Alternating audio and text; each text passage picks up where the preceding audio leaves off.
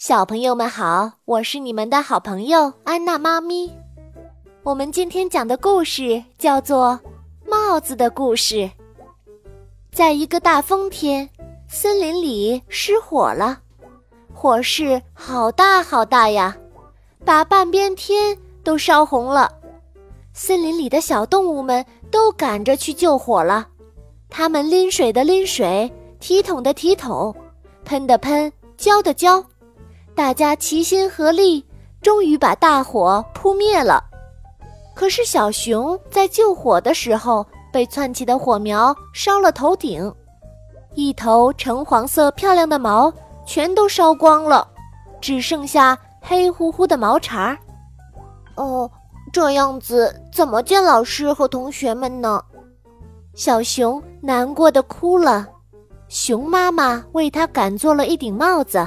并安慰他说：“好宝宝，戴上这顶帽子就不难看了。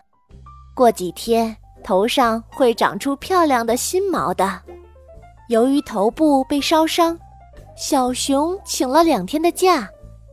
就在小熊返校上课前，他的班主任长颈鹿老师在班上郑重而亲切地宣布：“从明天起，所有的同学。”都要戴上自己喜欢的帽子来上学，样式越奇特越好。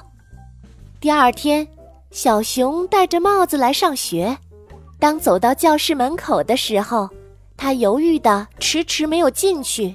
可是，当他把目光投向教室的时候，竟然发现班里的每位同学都戴着帽子，尤其是小猴子。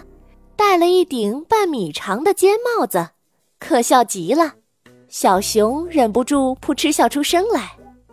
日子一天天的过去了，小熊的头上终于长出了新毛，它可以不用再戴帽子来掩盖光秃秃的脑袋了。奇怪的是，在它不戴帽子的那一天，班里所有的同学也都不戴帽子了。